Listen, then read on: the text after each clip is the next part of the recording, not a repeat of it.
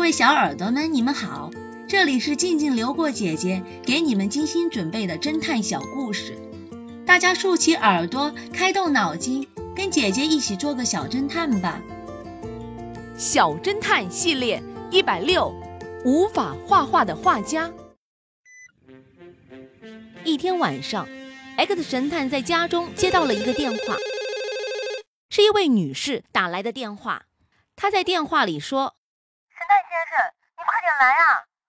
我刚把两个客人带进我家会客厅时，我发现我的丈夫已经被枪杀了。”好的，马上就到。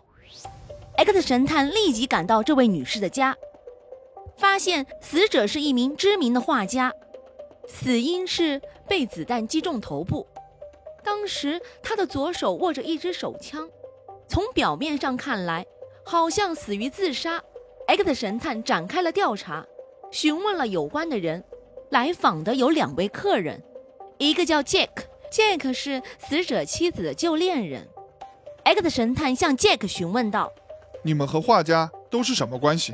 为什么会来到这儿？”Jack 回答道：“我是画家夫妻的大学同学，我三年前去巴黎工作了。”我最近两天才回来的，今天晚上他们夫妇约我来家里吃饭。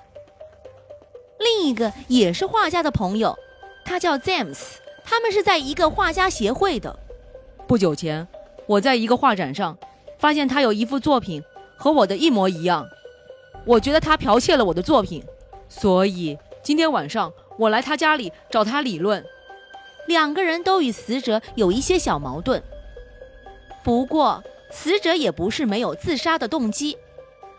经过调查，两个月前死者生病后左手麻木，不能再拿画笔，这使得他十分的沮丧。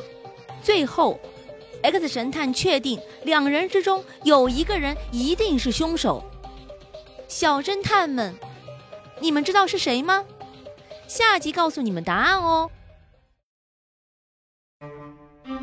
星期天的教堂，这个故事的真相是：首先，老兵维克多不可能是凶手，他的眼睛很不好，不可能在二十五米远的地方开枪打中 Mary 的额头。